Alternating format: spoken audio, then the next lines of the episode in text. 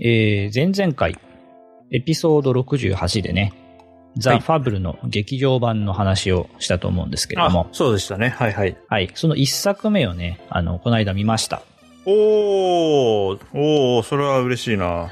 はい、あの、ちょっと映画見ようかなと思って、えーは何見ようかなっていうので、まあ、じゃあ、この間ね、話した、ちょっとファブル見てみようかということでね、はい。アマゾンプライムだったかな？あ、で、プライムあるはい、プライムビデオで見れたと思うのあーへーで、それで見ましたね。いや、いいですね。じゃあ、同じ作品を見れたんだ。じゃあ、それ話しますか。はい、あの、まあ、感想としては、まず、はいえー面白かったです。よかった。進めるとちょっと緊張感ありますね。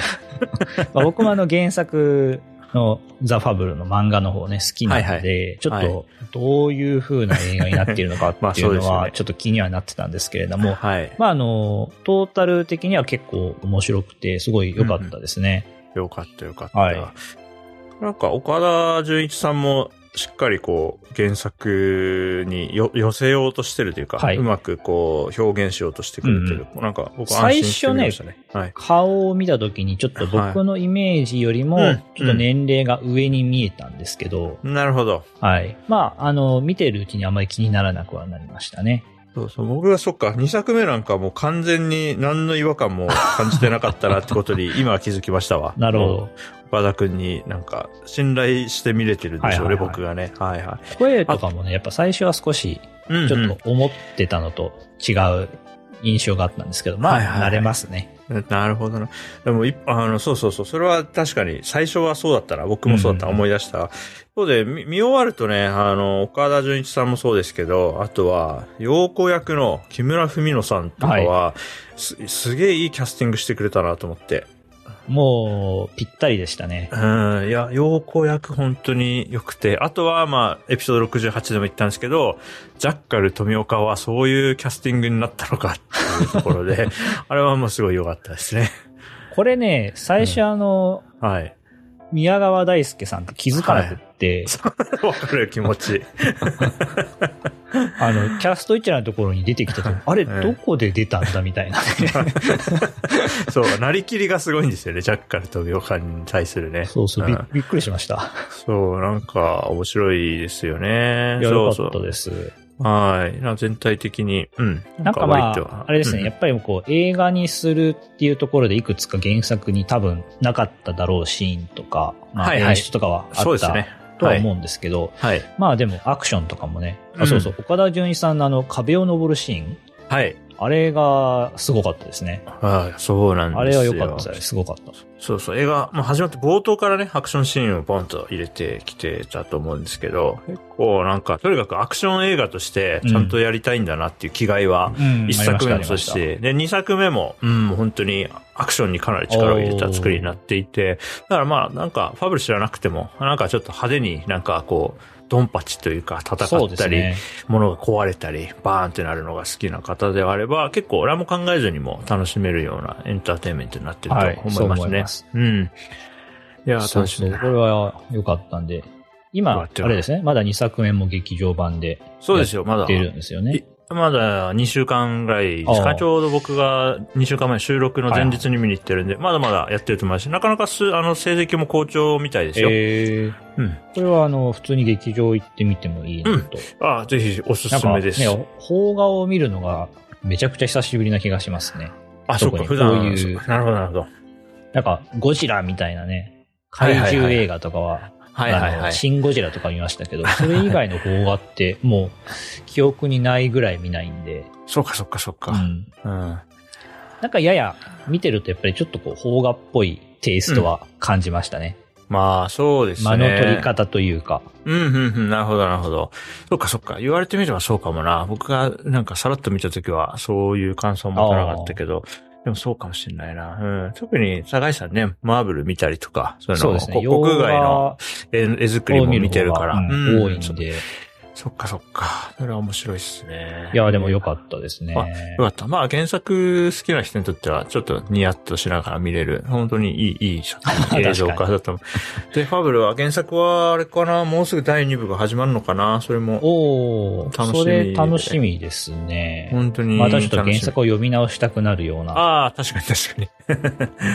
結構いいですよね。あの、あのファブルの、えー、劇場版の1個目だとあの、バーのシーンとかね、飲み屋のシーンとかも、あれもだいぶ、どう違うのかなみたいな。そうそうそう。原作、あ、こういう映像にしたんだっていうのがね、そうそうそう面白くて。いや、よかったと思います。いや、いや、よかったよかった。よかった。なんかドキドキするな。進めれていまいちだった確ら、なんか変に責任感じるとこあるから、確かにねよかったよかった。特にこういうね、漫画原作の劇場版とかはこう、うんその漫画ファンにとってはこうね、うん。劇薬になる可能性もあありま。すからね。そうです。高橋さんと僕で言うと、唯一多分一緒に映画館行った機会が一回あって、ありますね。それは、あれですよね、ジョジョ第4部の実写映画ですよね。そんな映画ありましたっけ？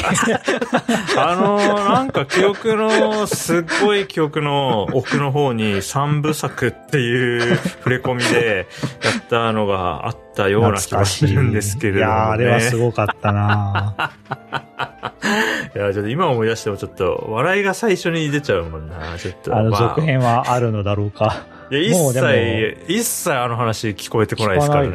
ね。もう何年前 ?3 年とか、そのぐらい以上前になるんですか？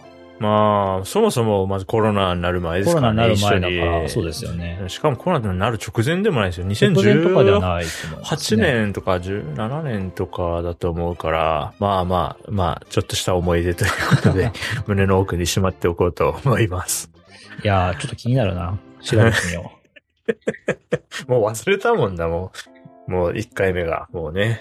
うんこれで第2位が来たら、ちょっと、それはそれでおーってなるけど、どうう。なってるんですかね劇。場版続編とかで検索しましたけど、はい。実写版ジョジョは絶望的みたいな記事が。記事なのかなやばいややばいじゃああんまり深入りしないで 面白い映画体験だったからな。いやー、面白かったですね。は。はいいまあそういうわけでね、ザ・ファブル、あの、おすすめなので、もし気になる方はね、プライムビデオとかはい YouTube とかで見てみるといいと思います。ぜひぜひ。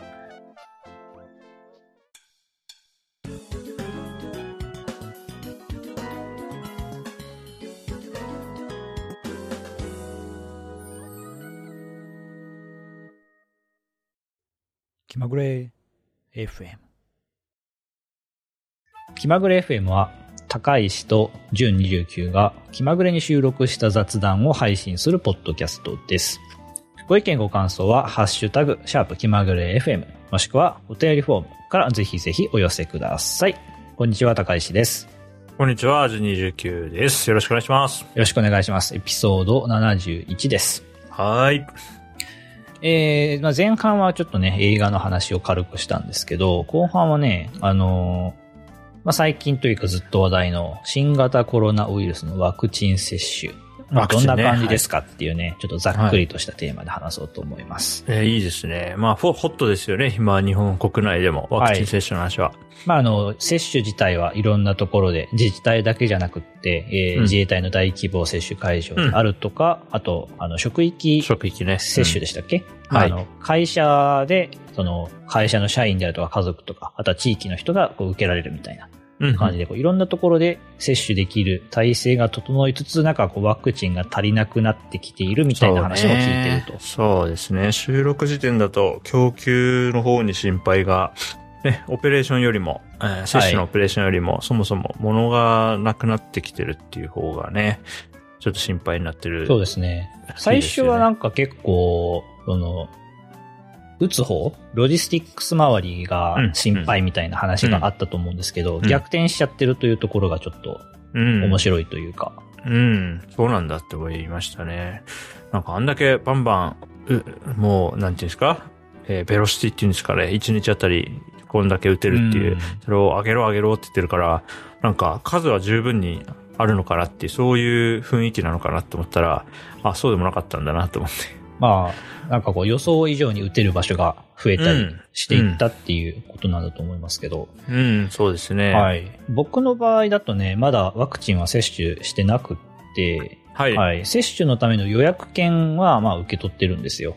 あ、それ自治体のそうそう。やつですかね。自治体から届いててすでに。ただまあはいはい予約開始がちょっとまだ先で、ああ、なるほど。はいいやいや、間があるんですね。来週とかかな、うんに予約開始できる。まあその予約できるとは限らないですけれども、まあその予約をできる、予約する権利が、こう、生まれると。あるなるほど、なるほど。手元にあるわけですね。そうです。えー、そっか。僕もまだ受けてなくて、僕の場合は、えーっと、本気で打とうと思えば、えーえ職場がその職域接種やってくれてたので、渋谷まで行けば自分もそうだし、家族まで、えーあの、申し込めば、うん。う打てるチャンスはあったんですが、まあ、いかんせん那須塩原市から渋谷までこう移動する、それのリスクと、まあ、得られるメリットをいろいろ考えた結果、まあ、今、那須塩原市全然感染者増えてないっていうのもあって、まあ、家でおとなしくしてるのが一番今今リスク低いんじゃないかなと思っ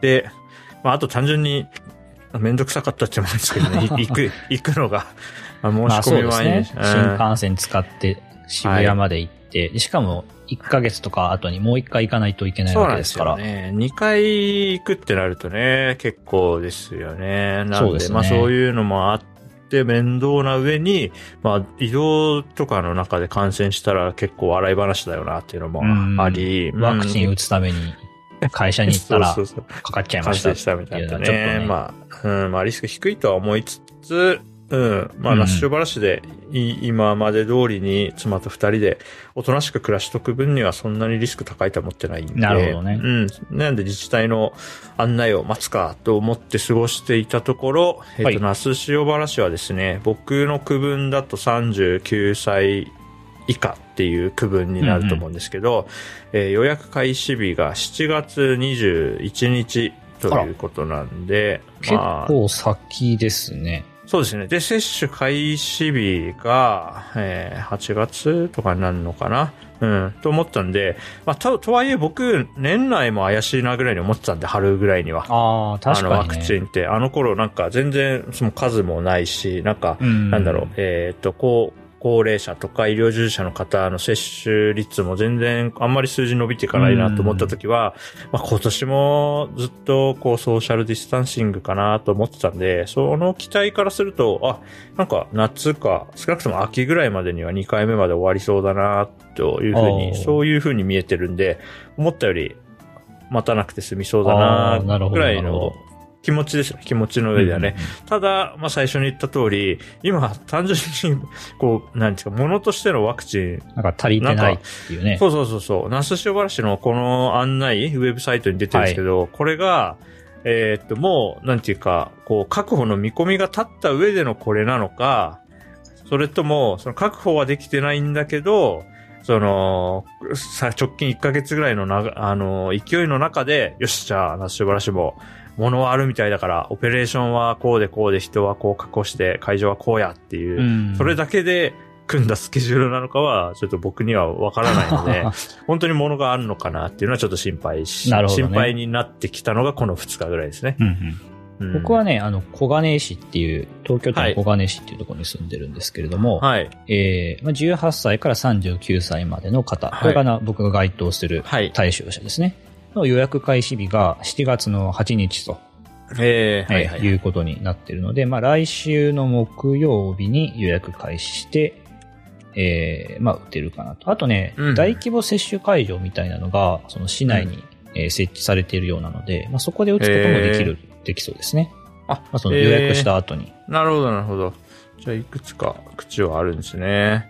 なるほどな。ワクチン。まあ、今、ここまでの話の流れで言うと、高橋さんも僕もワワクチンは、えー、接種希望するスタンスっていうことですかね。あそうですね。あ、まあ、前提として確かに、あの、ワクチンを接種するかしないかというのはある、確かにありますね。そうそうそう各自の、あの、考えがあってのことだと思うんで、僕は、あの、う打てるチャンスが来たら、打とうと思って、まあ、妻ともそういう話をしていて、うんまあ、早く2回打ちたいねとか、あと最近だと、あの、なんだろうな、親、それ、えー僕も妻も、それぞれのうん親は打ったのかなとか、スケジュールはいつとか、あ家族はどうなんだっけみたいな話を、うんまあ、ちょいちょいしたりしてますね。なるほどね。はいあ僕もまあ、もう打つのが前提な感じだったので、はいはいはい。はい。打たないというのが頭から完全に抜けていました そうそう。僕自身もね、まあ、僕自身は打ちますし、打った方がいいと思ってるんですけど、とはいえこれ、あの、強、強制するのは難しいというか、すまあ、るべきではないとではないですからね思っ。てるので、なんかこう、個人の意思が尊重されたらいいなっていうのはね、はいはい同時に思いますね。うん。はい。まあ僕は、えー打つつもりでおります。結構、あれですか、周りの人から打ってどうなったとかって聞きます？最近。周りの人か、うん僕の直接の面識のある人とかだとあまりいいない。まあまあそもそもまずあの、打ってる人がいないんでね。うん、うん、うん。まだ。。そっかそっかそっか。まだ直接知ってる人が打ってどうなったっていう話は聞いてないですね。まあでもやっぱりツイッターとかを見てると、こう、ちょっと体調が悪くなったとか、腕が上がらなくなったっていう話はありますね。そうですよね。僕は以前にあの、うん自分の YouTube でやってるお疲れシャワーっていう方で、はい。えっ、と、日本より先にワクチン接種が済んでいた、まあアメリカに住んでる友達から、接種してどうだったっていう話を聞かせてもらって、動画にした時もあって、うん、うん。それもありつつ、最近だと、えー同僚が多分100、100人のオーダーで、100何十人か、まあ、す何百人かは、身の回りの人たちが接種していて、ドドドッとね、職域接種ああったんで、幸いなことに。んうん。うん。なんで同僚たちとその家族とかの接種を聞いて、なんとなくざっと見た感じ、接種した人たちの5人に1人ぐらいは、まあちょっと、半午後休取ったりとか、あまあ、接種した翌日とか、ね、一日ちょっとゆっくりしたりっていうのがあるんで、まあまあまあ、やっぱりこう、反応するというか、ちょっと熱が少しいつもより高くなっ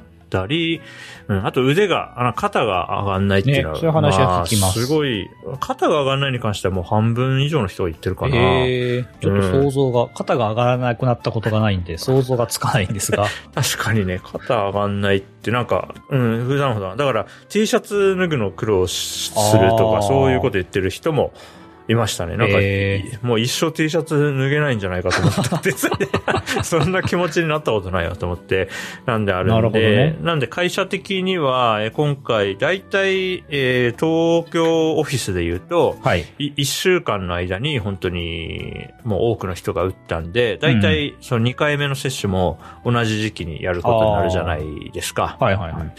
まあ1回目打ってね、だいたい決まるんで、は、レンジはありつつ、だいたいこの時期に2回目打つっていうのがもう決まってあ、るんで。そうですね。うん。で、2回目の方が、まあその体調に対する影響大きいと言われてるんで、なんで、うちの会社としても、2回目は、その、この1週間の間で、こんだけの人が打打つから、そのうちこんぐらいの人は体調悪くなるはずだから、うんちょっとそれ前提で、なんていうんですかね、その体制を組み立てましょうねって話がもうすでにあありますね。特にカスタマーサポートの皆さんは結構シフトで動いてくれてるんで。確かにねうん。まあエンジニアだと、まあ、ある日動けなかったら、うんその別の日でみたいな感じに、まあ割と柔軟に動きやすい職種だと思うんですけども、電話対応とかだと、この日一人もいませんとかって、なかなかーちょっと難しい。ですね。シフト制だと難しいんで、ちょっと体制ね、だからマネージャーたちはちょっとどういう体制でその2回目の接種の週を迎えるかっていうのは今から、まあそういう話になってますね。なるほどね。うんうん。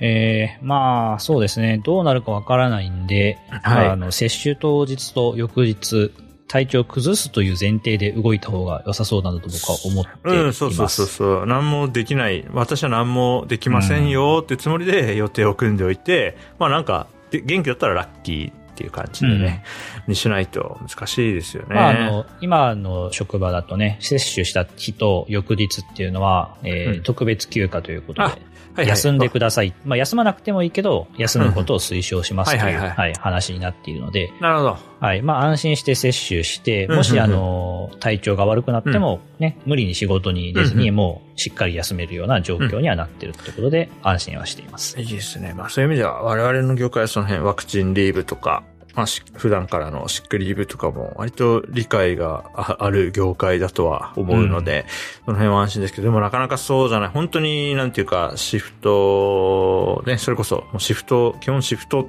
っていう考えで待ってる職場とかだとなかなかね、そうですね。や、なんか休まれたら困るみたいな雰囲気があったら、そもそもワクチン接種自体に後ろ向きになる面もあるだろうから、なかなかこう社会全体で見ると、ううんん、なんか、もの、まずものが、ものとしてのワクチンが必要だし、ないといけないそれを。ね、接種する、こう、技能を持った方っていうオペレーションも、とフォーメーションも必要だし、あとはワクチンを打っても、あの、生活に悪影響が出ないっていう、こう、社会環境みたいなのも全部必要だから、まあ、これの中でね、こんだけ接種がたくさん進んでるっていうのは、まあ、なかなか喜ばしいことかなとは思ってました。うん。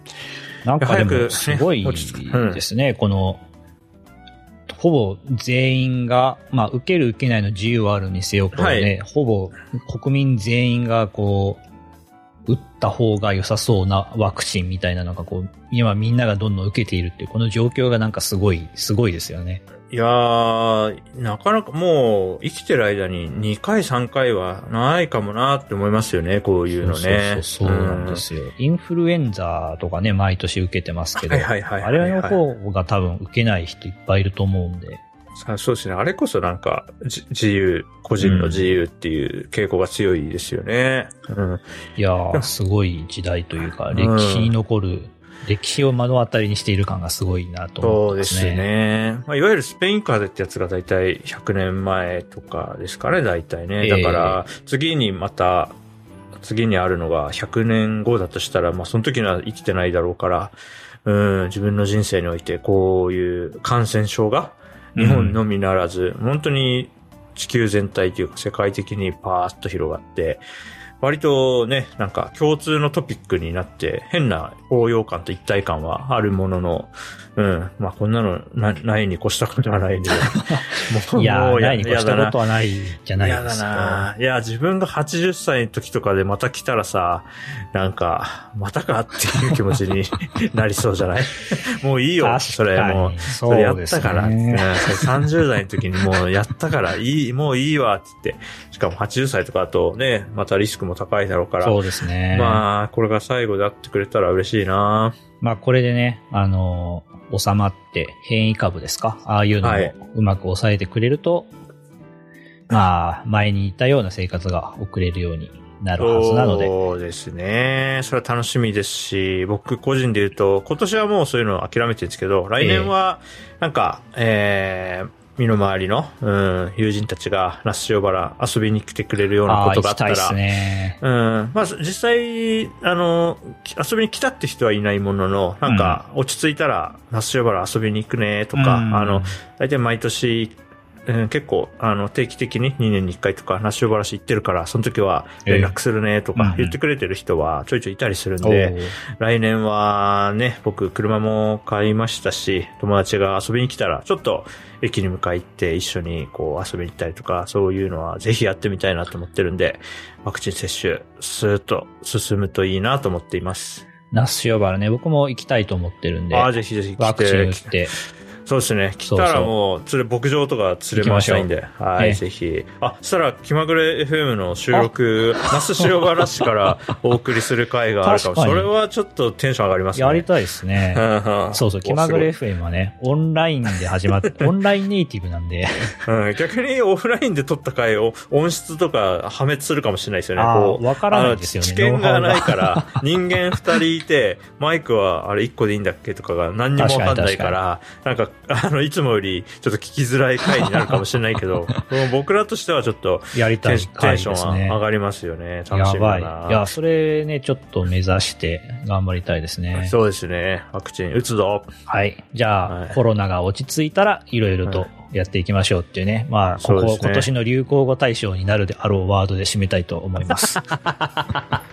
あ、確かに。そっか、流行語、そうだよな。コロナ。今年100回ぐらい行ったんじゃないかな、コロナが落ち着いたらって。いやー、そうですよね。ワクチン、まあワクチンとか、五輪とか、まあその辺が来るな。それは楽しみですね。半年後ぐらいに。そうそう。流行語がどうなったかの答え合わせもしたいですね。ーこれ来なかったら何は流行語にするんだっていう感じですよ。